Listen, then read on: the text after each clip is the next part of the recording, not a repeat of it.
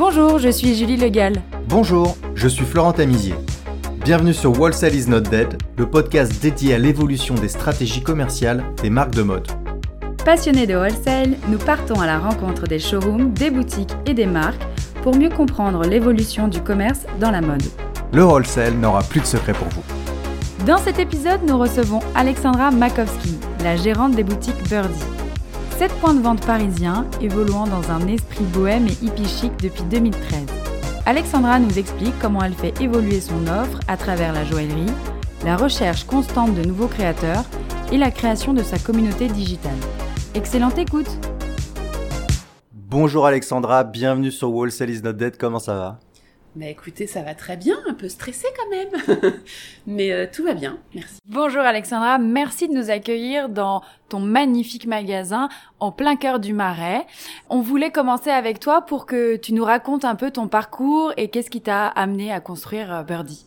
C'est une histoire euh, qui est toute simple. Je viens du monde de la mode à la base. je travaillais dans une société qui s'appelle 60 qui faisait du jean. Et puis euh, je j'ai rencontré mon mari en fait, qui était mon patron.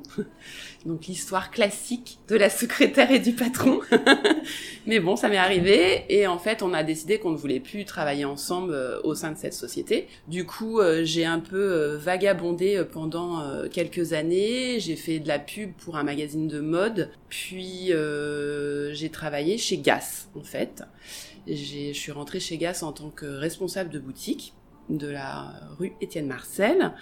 Et ça a été en fait une révélation, euh, parce que j'ai toujours aimé le bijou, d'où euh, mon envie d'aller travailler chez Gas d'ailleurs. Euh, mais j'avais jamais travaillé ce produit et j'ai trouvé ça juste génial, parce que habiller les femmes c'est bien, mais bijouter les femmes c'est encore mieux. la femme adore le bijou et donc c'est quelque chose d'assez simple en fait. Voilà, donc ça, ça m'a permis de rencontrer euh, l'univers du bijou. Et rapidement, en fait, euh, avec mon mari, on a eu envie de monter notre propre euh, concept, ce qu'on a fait. Et en 2013, on a pris notre première boutique. Donc après, il, y a eu tout un cheminement, évidemment, puisque ça a été une boutique, c'était un multimarque qu'on voulait faire, pour pouvoir, en fait, présenter euh, des créateurs de bijoux. En fait, ça n'existait pas sur le marché. En fait, en, 2013, euh, l'univers multimarque bijoux n'existait pas. Et donc, c'était une envie euh, de faire ça. Parce que j'ai une très très bonne amie qui est dans le textile, qui faisait ça. Et je trouvais ça top de pouvoir proposer en fait un produit qui va plaire à différents différents types de femmes. Ouais, types de femmes, mais aussi différents portefeuilles. Voilà. Donc le but du multimarque pour moi au départ, c'était de pouvoir euh, faire entrer une femme et la, euh, la faire acheter un bijou euh, à 15 euros comme un bijou à 500 euros. Donc avec le multimarque, ça permet de faire ça. Donc vous lancez le concept Birdie. donc premier magasin, vous êtes les précurseurs à Paris. Je pense, enfin, je suis pas certaine de ça, mais j'ai cette impression, en tous les cas, que le multimarque bijou, c'était un peu euh, nouveau. Il y avait quand même des boutiques qui existaient, mais qui étaient plus haut de gamme en fait. Il y avait Odd, qui était un vrai modèle pour moi, qui n'existe plus aujourd'hui. Il y avait euh, une autre boutique dans le sixième, euh, Baby Buddha. Et pareil, elle a disparu. voilà, ces deux boutiques-là, qui étaient multimarques, mais qui étaient quand même un peu plus haut de gamme, ça faisait plus de joaillerie. Mais dans la fantaisie, c'était inexistant. Et les marques qui t'ont inspiré dès le début, euh, vers lesquelles t'es allé pour te dire euh, je vais créer un concept, je m'oriente vers quoi? Bah déjà, j'ai travaillé sur le concept, qu'est-ce que j'avais envie, euh, dans quel esprit?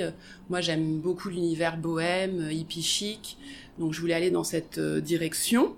Euh, donc j'avais quelques marques en tête parce que je travaillais chez Gaz, donc je m'étais un, un, peu intéressée aux bijoux quand même. Mais quand même en 2009, il n'y avait pas tant de créateurs qui existent aujourd'hui. Euh, donc j'ai démarré par, euh, je pense, euh, la première saison, il devait y avoir une dizaine de créateurs. Aujourd'hui, on en est à 40.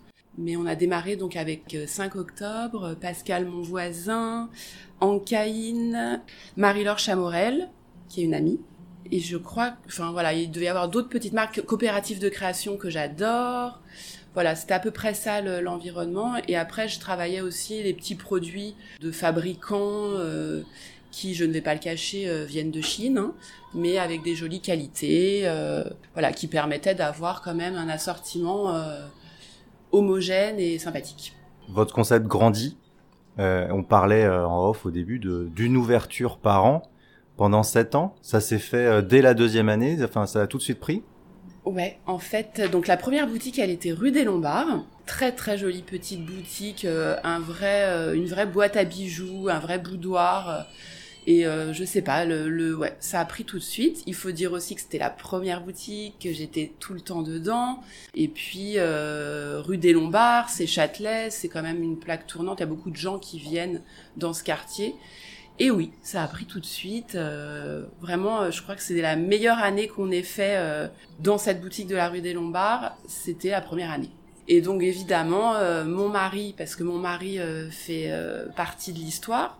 de toute façon, sans lui, rien n'existerait. Du coup, lui, c'est la partie vraiment business, développement, et il a tout de suite vu le potentiel et il a dit allez, on démarre une histoire, on ouvre une seconde boutique. Et la seconde boutique, on a voulu un emplacement euh, encore plus intéressant. Et on a ouvert dans le 6e, rue Saint-Placide, à deux pas du Bon Marché. Donc ça, ce fut la deuxième boutique qui nous a encore plus donné envie de continuer parce que celle-ci, elle a vraiment explosé. Et euh, par la suite, on a ouvert donc la rue des Batignolles.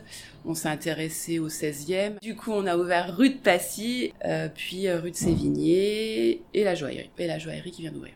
Et alors les concepts euh, Birdie, c'est toujours les mêmes On est quoi sur 25 mètres carrés? Alors Birdie, c'est entre ouais entre 20 et 25 mètres carrés. Je crois que rue Saint-Placide, c'est la plus grande. Ouais, peut-être à peu près pareil qu'ici. 26 mètres carrés, quelque chose comme ça, avec la réserve inclus. Elles sont toutes dans le même concept, mais avec un concept qui évolue à travers chaque euh, nouvelle ouverture.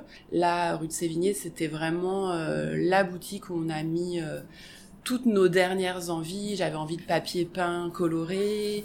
j'avais envie de plus de il y avait un peu plus d'espace donc on a pu mettre un canapé avant c'était juste un banc on a travaillé aussi le mobilier j'ai mon beau-frère Reda Amalou qui est designer et architecte c'est lui qui nous a dessiné tous les meubles. Donc du coup, ça voilà, ça donnait un nouvel aspect un peu plus euh, cosy, un peu plus riche et encore plus euh, cocooning dans cette boutique qui est pour moi euh, vraiment le concept abouti quoi de Birdie. Et alors, Alexandra, est-ce qu'on peut avoir une exclue, une prochaine ouverture dans la capitale? Est-elle prévue? On a très envie. C'est juste la conjoncture qui est pas du tout euh, bonne en ce moment. Hein. On a traversé pas mal d'épreuves et j'ai l'impression que c'est pas terminé. Donc euh, pour l'instant c'est un peu en stand-by, mais euh, l'idée ce serait peut-être de revendre Longchamp et d'ouvrir peut-être ailleurs dans Paris. Mais surtout, et c'est vraiment une demande aussi de nos clients, c'est d'ouvrir en province. Voilà, on, aimerait bien le sud, on n'est pas bloqué sur une ville en particulier, peut-être aussi, euh, je sais pas, une ville comme Bordeaux, euh, Lyon, euh, peut-être pas Lyon parce qu'il y a quand même pas mal de concurrence, mais Bordeaux, je crois qu'on a encore une place à prendre. Alors, et des, des sept actuelles parisiennes, laquelle fonctionne le mieux aujourd'hui? C'est la rue Saint-Placide, c'est le sixième. Ouais, c'est incroyable. Franchement, c'est tous les mois, c'est à chaque fois, c'est la meilleure boutique. Quoi. Y a pas, et, mais loin devant, hein, c'est pas du tout c'est pas du tout Saint-Placide et juste derrière une autre, c'est loin devant. Et comment ça s'explique Je pense que c'est le bon marché. C'est euh, facile d'accès quand même. Il y a pas mal de lignes de métro euh, qui euh, qui sont sur ce quartier. le potentiel des clients aussi. On a une clientèle un peu plus aisée, donc avec plus de budget pour pouvoir plus s'offrir des bijoux. Euh, c'est une clientèle aussi qui est plus mode, donc euh, qui va suivre des tendances et qui va avoir envie euh, de dépenser. Et puis c'est un pôle shopping, quoi, tout simplement. Les gens savent qu'ils vont trouver à peu près tout dans le sixième. on pourrait s'en étonner parce qu'on pourrait se dire l'espace bijoux, créateurs, joaillerie du bon marché est quand même assez développé. Est-ce que ça fait pas une concurrence qui est frontale c'est une bonne concurrence puisque j'en suis consciente, nos clients euh, vont au bon marché, mais viennent chez Birdie. Et euh, je ne sais pas ce que fait les acheteurs du bon marché, mais euh, en tous les cas, j'ai beaucoup de clients qui préfèrent venir acheter chez Birdie. Je pense qu'il y a, il y a des clients euh, grands magasins et il y a des clients qui n'aiment pas le grand magasin, qui aiment la proximité avec le vendeur, l'expérience client. Je pense que l'expérience client dans une petite boutique de bijoux qui fait 20 mètres carrés et un grand magasin, c'est pas du tout la même. Euh, chez Birdie, on est pris en main euh, de l'arrivée euh, du client jusqu'au départ du client. Donc voilà, je pense que c'est ça qui fait le succès, le côté bohème. Enfin, je pense que le, nos clients ont aimé cette approche qu'on a chez Birdie et notre ambiance et le style que on a créé. parce qu'il y a un style, il y a une cohérence entre tous les créateurs. je vous parlais de Lombard tout à l'heure, l'ouverture, il y avait une quinzaine de marques. Aujourd'hui, on a une quarantaine de marques donc c'est quand même pas mal, mais dans 40 marques, c'est pas beaucoup de références, c'est quelques références. On travaille pas par corner, tout est, tout est mélangé. Maintenant, on cache pas qu'on travaille avec des marques, puisque à chaque euh, envie d'une cliente, on va raconter l'histoire du créateur, sans pour autant être chez le créateur, quoi. C'est, on est chez Birdie, on vient acheter du, des créateurs, on vient acheter un style. Et en parlant des marques, Alexandra, euh, quels sont les critères de sélection pour rentrer euh, une marque chez Birdie? Comment on rentre chez Birdie? Bah, Tout simplement, euh, il suffit de, de me plaire, puisque c'est vraiment l'idée, c'est que chaque bijou qui rentre chez Birdie, il faut que je l'aime et que je puisse le porter, que j'ai envie de le porter. C'est vraiment ça le passage. Moi, j'aime le côté, encore une fois, euh, bohème chic, j'aime les pierres et ce qu'elles racontent et ce qu'elles diffusent. Donc une marque euh, qui va vendre que des bijoux euh, plaqués or où il n'y a pas de pierres, etc. Pour moi, c'est pas intéressant. J'aime pas le côté bling bling. J'aime pas les bijoux qui font un peu années 80. Là, on a, on a eu quelques, deux, trois saisons où il y a eu beaucoup, beaucoup de bijoux gros, très doré, avec de la grosse maille, etc., qui faisait des gros anneaux, etc. Pas du tout mon truc. Moi, j'aime les bijoux dans la finesse euh, et j'aime les pierres avant tout. Voilà, donc euh, du coup, euh, ça fait, c'est vrai que ça, il y a un côté très bohème, très Amérique du Sud. Et puis, il faut que le bijou raconte un peu le voyage. Voilà, il faut que ça aille avec le concept en fait. Donc euh, on découvre, j'ai découvert les créateurs à travers les salons, mais à travers aussi euh, les réseaux sociaux, beaucoup et surtout au début à travers les voyages. Euh, les premières années de Birdie, on va dire les quatre premières années de Birdie, il n'y avait pas autant que ça de créateurs en France. Du coup, j'ai un peu cherché à chaque fois qu'on partait en voyage, je cherchais des nouveaux créateurs à ramener de mes voyages. Beaucoup de créateurs avec qui on travaille aujourd'hui, je les ai découverts euh, parce qu'ils sont venus à moi. Ticia Ravi, avec qui on travaille et qui est une créatrice extraordinaire que je porte aujourd'hui. Ticia Ravi, elle est venue me voir. Qui c'est qui est venu me voir? Bohemian Rhapsody. Bohemian Rhapsody, elle est venue me voir il y a il y a sept ans. C'était, on était la première boutique euh, parisienne à travailler avec elle. Dernièrement, une créatrice s'appelle La Papesse, euh, qui est une toute jeune créatrice qui sort de l'école de haute joaillerie, qui qui a commencé à monter. Elle a l'air bien démerde, cette fille, parce qu'elle est déjà au Galeries Lafayette. Elle, est, elle a même pas fini encore ses études. Donc euh, voilà, et donc on l'a fait rentrer chez Birdie, une petite pièce. C'était une pièce qu'elle n'avait pas la possibilité de faire, de rentrer une collection. Mais voilà, euh, et ça m'amuse et j'adore. Et comment ça se passe justement cette rencontre avec des créateurs qui peuvent débarquer en boutique, pas forcément prêts, sans vraiment un discours commercial euh, bah, euh, expérimenté? De ton côté, tu arrives à donner des conseils, à recommander, parce que tu es un peu une experte. Bah, On a envie de leur donner des conseils, mais parce qu'on sait pertinemment ce qui va marcher ou pas pour des, petites, des petits détails en fait. Là, par exemple, la, la dernière créatrice que j'ai rencontrée, euh, elle avait une dorure euh, pas belle je dis, mais ça, c'est trop dommage, ça gâche le bijou, quoi. Et elle, elle l'avait pas vu. Elle, elle l'avait pas vu. Pour elle, c'était bien. Euh, je dis, bah non, c'est jaune, c'est pas beau, ça fait cheap. Alors que ton bijou, il est canon. Mais tu changes la dorure, euh, ça devient un autre bijou, quoi. Voilà, c'est des petits détails, des histoires de fermoirs, euh, mais la qualité avant tout, quoi. La qualité, c'est très, enfin, nous, en tous les cas, chez Birdie, c'est vraiment quelque chose que je mets en avant, c'est la qualité.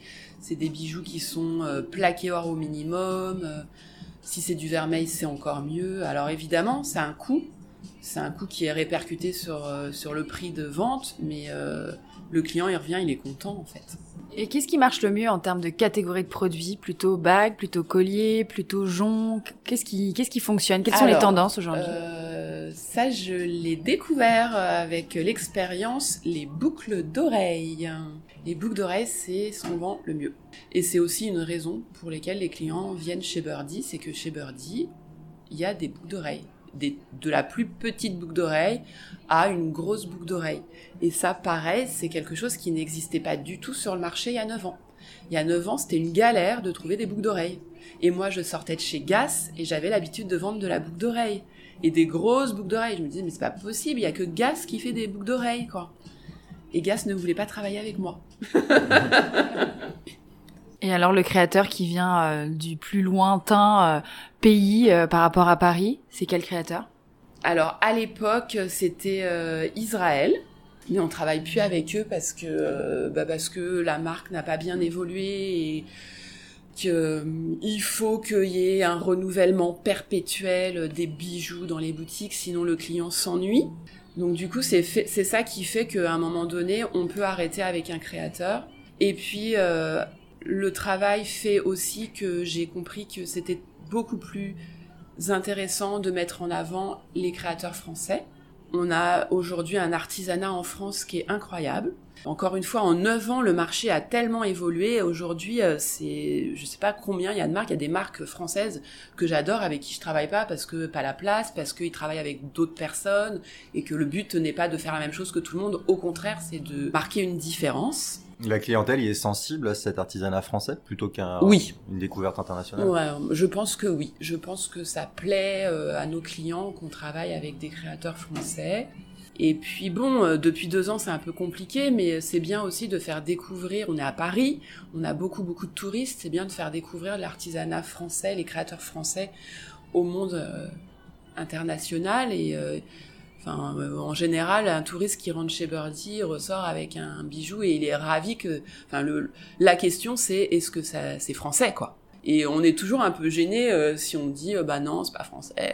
C'est un peu bête. Enfin, je trouve c'est dommage de, de promouvoir une marque américaine en France quoi je vois pas l'intérêt. La joaillerie fine, ça c'était un concept qui était plutôt évident pour vous. C'est quoi le retour d'expérience depuis le depuis l'ouverture euh, Qu'est-ce que est-ce que ça fonctionne mieux Est-ce que ça fonctionne moins bien? Ouais. Alors la joaillerie, donc joaillerie, nous on a ouvert euh, Birdie Joaillerie il y a un peu plus d'un an en octobre 2020, juste euh, sorti du premier gros confinement. Alors déjà, je vous raconte un peu l'histoire de Birdie Joaillerie. Euh, mon amoureux, qui donc qui s'occupe du développement, comme je vous disais, a eu l'opportunité de trouver cette boutique qui était aussi rue Saint-Placide. Ce qui fait qu'on a deux boutiques rue Saint-Placide, Birdie et Birdie Joaillerie. Ce qui est, dans l'idée, très sympathique. Moi, ça m'a fait penser à Marc Jacob euh, quand il ouvrait euh, dans Soho à New York. Euh, enfin, il y avait, c'était la Soho, c'était Marc Jacob, quoi. Il y avait pas autre chose. Donc, je trouvais ça rigolo d'avoir deux boutiques Birdie dans une même rue. Après, il fallait savoir qu'est-ce qu'on met dans cette boutique. On est passé de dans plein d'idées différentes, même de la décoration jusqu'à penser à faire une boutique de CBD Birdie. Mais bon, on s'est dit, allez, allons, soyons raisonnables et faisons quelque chose d'intelligent. On travaillait déjà un petit peu la joaillerie, en fait, euh, dans la boutique Birdie rue Saint-Placide. On s'est dit, en fait, euh, ça paraît un peu logique et, et une espèce de continuation euh, de d'ouvrir une joaillerie où il y a que de la joaillerie, parce qu'on se rendait compte que, d'une part, on n'avait pas la place au sein d'une petite boutique Birdie de développer la joaillerie, parce qu'on voyait que ça fonctionnait. On avait juste une vitrine en fait. Donc on n'avait pas la place de la faire évoluer. Et puis aussi la cliente qui n'achète que de la joaillerie, cette cliente existe, et des clientes qui ne veulent pas acheter de la fantaisie, soit par goût, soit parce qu'elles font des allergies, soit par euh, comment on dit euh, socialement c'est mieux d'avoir de la joaillerie sur soi voilà, donc euh, cette cliente euh, sait que Birdie c'est de la fantaisie, donc ne faisait pas le pas de rentrer chez Birdie. Donc on s'est dit bon bah faisons une joaillerie en fait, euh, ça paraît cohérent avec notre concept. Donc on est allé là-dedans. La joaillerie, pour moi, enfin quand on a ouvert Birdie Joaillerie, il fallait que je découvre encore plus de créateurs joaillerie, parce que comme c'était pas mon univers, donc on a démarré avec ceux avec qui on travaillait déjà et on a fait euh, évoluer l'offre, toujours par rapport à mes goûts, avec le même cheminement de découverte. On s'est tout de suite confronté au fait que, bah, en fait, c'est beaucoup de trésorerie. Donc, euh, on fait des petits pas, euh, des petits pas. parce que ça coûte cher. Une commande moyenne B2B de joaillerie fine, on est sur quoi à peu près?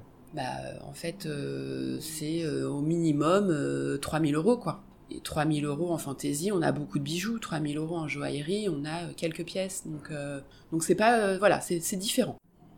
Il y a un petit peu aussi de d'entre-deux. Il y a une marque avec qui on travaille qui s'appelle Vanessa de Jaeger, qui a un entre-deux qui a fait euh, des bijoux en vermeil, mais avec une petite touche de d'or 9 carats et du diamant.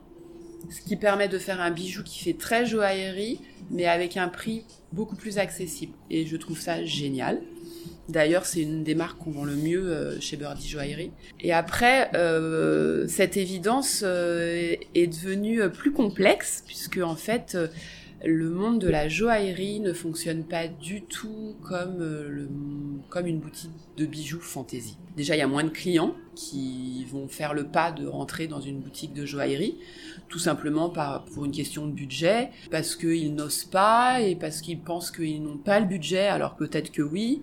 Surtout que on fait évidemment euh, des efforts pour les paiements. Enfin, on essaye de, de rendre le bijou accessible avec des paiements en plusieurs fois, etc.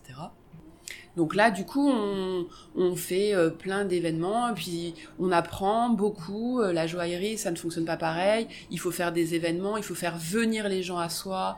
Euh, il faut faire plus d'actualité, plus de contenu. et voilà, c'est pas une. Finalement, ce n'est pas si évident, mais on y croit, on persévère. Donc au final, Birdie, vous êtes presque euh, presque une marque euh, à part entière, parce que vous avez un véritable univers. Vous avez également un site internet. Ouais. Comment vous arrivez euh, sur le site internet à, faire transpirer un petit peu cette énergie qui se dégage en boutique? Eh bien justement, c'est la difficulté. Je pense même qu'on n'a pas réussi encore à mettre la boutique dans le site internet. Enfin, l'atmosphère de la boutique. Bah oui, sur un site internet, on fait pas brûler une bougie. Il n'y a pas le discours de la de la conseillère. Il n'y a pas la présentation. Enfin voilà, c'est c'est pas évident. Donc là, on, on essaye de, de de faire ressortir tout ça à travers la photo, à travers les couleurs à travers l'assortiment, à travers le texte de chaque euh, bijou. Au final, tout ce qui paraît très intuitif et naturel dans une boutique devient hyper technique sur, Exactement. Et là, euh, moi, je suis pas du tout technique à ce niveau-là. Hein. Moi, j'ai plutôt euh, une âme de créatrice et pas de pas de personne qui fait des sites. Donc, on apprend tous les jours, on s'entoure des bonnes personnes. Alexandra, est-ce que tu peux nous décrire un peu qui est la cliente Birdie sur le digital? Oui, bien sûr, euh, parce qu'aujourd'hui on la connaît bien. Depuis euh, qu'on a découvert euh, ce monde des réseaux sociaux, ça nous a permis aussi de créer une tribu Birdie. Et naturellement, elle s'est appelée Birdie Girl. Donc toutes nos clientes, nos followers, ce sont les Birdie Girls. Et, en fait, ça fonctionne très bien. Le hashtag Birdie Girl est répété à travers les photos qu'on nous envoie. Donc euh, je trouve ça euh, trop sympathique. On a une vraie communauté aujourd'hui qui grandit. Euh, voilà, et donc la Birdie Girl, je pense que c'est une, une femme qui, qui me ressemble, ou enfin qui ressemble en tous les cas au concept Birdie. Et je suis assez fière d'avoir créé ça en fait. Parce que c'est hyper sympa en fait. Il y a un côté humain, du, on a créé du lien à travers ce petit hashtag Birdie Girl et et les clients adorent, je crois. Comment vous entretenez cette communauté? Alors, vous on parle beaucoup de live shopping parfois. Vous faites des lives sur Instagram? Alors, je le fais pas beaucoup par manque de temps, mais il faut absolument que je remette ça en place parce que je sais que c'est attendu, puisque quand on le fait, et euh, bah, c'est vraiment regarder, quoi. Et ça met un peu aussi une espèce de pression. C'était un peu l'angoisse que j'ai eue ce matin. La dernière fois que je l'ai eue, c'était la dernière fois où j'avais prévu de faire du live. Euh, mais la différence, c'est que le live, c'est vraiment du live, quoi. On peut pas se planter du tout. Mais ça plaît énormément, énormément, quoi. Et puis surtout, il y a de l'interactivité, donc euh, c'est vraiment un truc qu'on va poursuivre et qu'on va euh, intensifier. Peut-être une fois par mois, ça peut être sympa de faire ça, quoi. Quand il y a un événement. Quand il y a un événement, quand il y a des réceptions. Une collab. quand il y a des collabs, évidemment. Alexandra, on va finir avec euh, deux conseils de ta part. Si tu avais un conseil à donner aux détaillants euh, multimarques euh, dans ton secteur, qu'est-ce que tu leur dirais? Qu'est-ce que tu dirais à quelqu'un qui, qui viendrait te voir en te disant demain je vais ouvrir ma première boutique de bijouterie, euh, joaillerie fine? Euh, bah, Je lui dirais euh, fonce, fonce. Il y a de quoi faire en fait. encore une fois, il y, a la, il y a place pour tout le monde. Maintenant, je pense qu'il y a de l'intérêt d'ouvrir quelque chose quand on, on apporte quelque chose au marché. Si c'est pour faire euh, du, pour suivre les autres, euh, je vois pas trop l'intérêt. Et du côté des créateurs, quels sont tes conseils si quelqu'un venait euh, passer le porte de ta boutique et te dit j'ai envie de monter une marque? Bien réfléchir à son positionnement. Parce que on remarque quand même, mais je pense que c'est un truc naturel et humain, c'est qu'on démarre toujours un peu en bas de l'échelle, entre guillemets, et puis le succès faisant, on va toujours vers du plus haut de gamme, du plus haut de gamme, du plus haut de gamme. Bah, c'est ce qu'on a fait nous chez Birdie d'ailleurs, ça me paraissait logique et évident et finalement en fait c'est pas évident et les marques font la même chose en fait, elles euh, elles font euh, de la fantaisie et puis plus ça va, plus elles vont sur un produit euh, plus cher, plus cher jusqu'à arriver à des collections or. Mais en fait, il n'y a pas autant de clients que ça pour ces collections. Moi, je pense qu'il faut rester là dans ce qu'on sait faire, là où on sait qu'il y a du qu'il y a du chiffre d'affaires en fait et euh, parce que y a, parce que le potentiel est là et donc je pense qu'il faut continuer à créer euh, à son rythme euh, toujours en proposant des belles choses en essayant de pas regarder sur les côtés ce qui se passe pour vraiment être focus sur sa personnalité et pas faire la même chose que les autres parce que ça on n'en a pas parlé mais c'est un boulot de faire des achats en fait moi je fais en sorte que dans chaque marque j'achète ce qui pour moi représente la marque parce que sinon, je pourrais acheter des colliers de surfeurs chez tous les créateurs. Vu que c'est la tendance. Et donc, on sait plus qui est qui. Donc, c'est bête. Donc, il faut vraiment rester dans son truc et, voilà. Merci beaucoup, Alexandra, pour ton temps. C'était bah, passionnant. merci beaucoup. Euh, merci beaucoup, Alexandra. J'espère que j'ai apporté quelque chose. À bientôt. Merci d'avoir écouté cet épisode. Le podcast Wholesale is not dead est produit par l'agence Mars Branding. Si vous aimez la mode, le wholesale et les podcasts, connectez-vous sur Apple Podcast, abonnez-vous gratuitement au podcast et laissez-nous un commentaire.